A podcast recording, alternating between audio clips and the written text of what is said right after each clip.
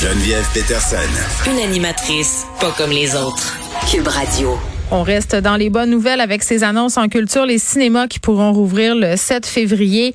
On parle avec Paul Langevin qui est copropriétaire du cinéma. Le tapis rouge, c'est à Trois-Rivières. Monsieur Langevin, bonjour.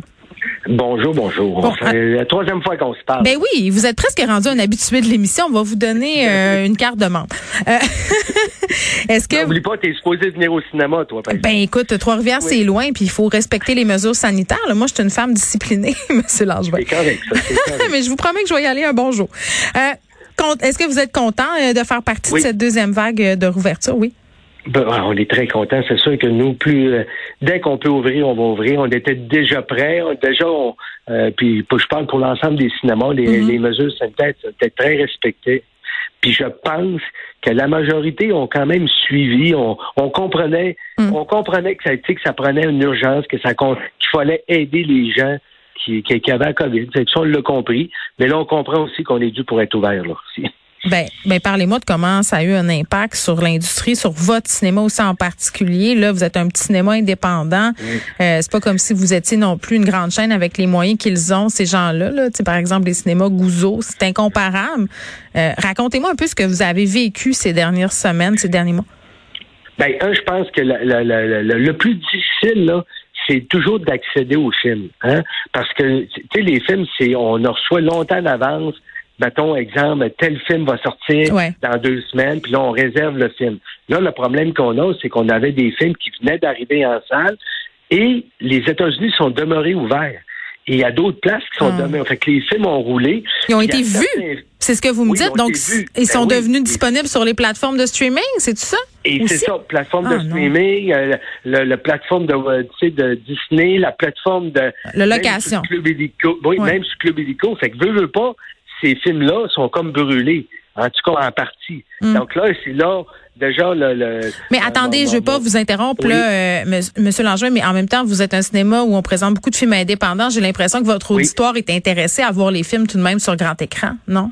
Oui, oui, oui, oui, c'est sûr. C'est sûr qu'il y a des films que même si on sortit, on tient en streaming, on va les sortir quand même. Parce qu'on a une certaine partie de la clientèle qui ne voient pas les films, qui ne veulent pas louer les films, il y a mieux le voir dans les, euh, dans les cinémas. Fait que ça, c'est clair qu'on va le faire.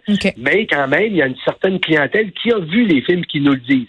Fait que c'est là qu'on est partagé, là. On hmm. sort un film, on sait qu'on va avoir moins de monde, donc on va le mettre peut-être dans une salle qui est plus petite. Il va y avoir des nouvelles sorties de films aussi, que hmm. là, on a hâte d'avoir, mais on a des films qu'on attend depuis presque 18 mois que le film sort, là.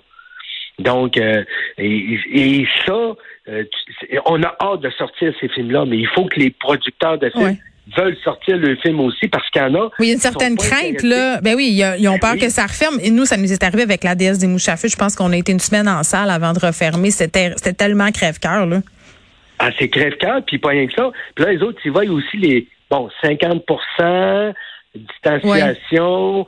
C'est pas si payant que ça pour eux.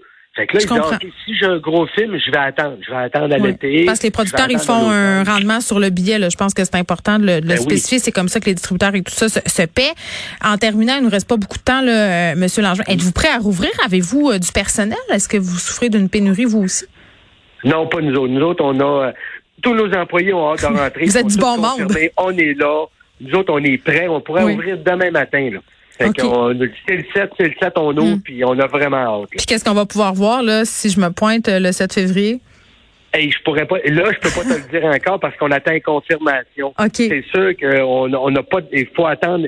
Les confirmations, normalement, se font le lundi. Je te dirais, lundi prochain, là, je pourrais te dire des choses. Là, on a vraiment des vérifications, puis on attendait la nouvelle. Là, là. Oui, à matin, on en avait entendu parler. Mais tant que c'est pas confirmé, il faut attendre. Fait que là, mon l'autre copropriétaire se met là-dessus, puis il cherche les films, puis on embarque là-dessus. Là. Vous êtes là-dedans, vous êtes proactif. C'est vrai qu'il faut pas vendre la peau de l'ours avant de l'avoir tué, parce qu'on a eu plusieurs rétro-pédalages euh, ces derniers temps. Donc j'espère que les cinéphiles euh, seront au rendez-vous, Paul Langevin, parce qu'on s'en ennuie du cinéma, puis c'est important aussi d'encourager les films indépendants, les plateformes de streaming, oui, mais il y a autre chose, Paul Langevin, qui est copropriétaire du cinéma, le tapis rouge de Trois-Rivières. Merci.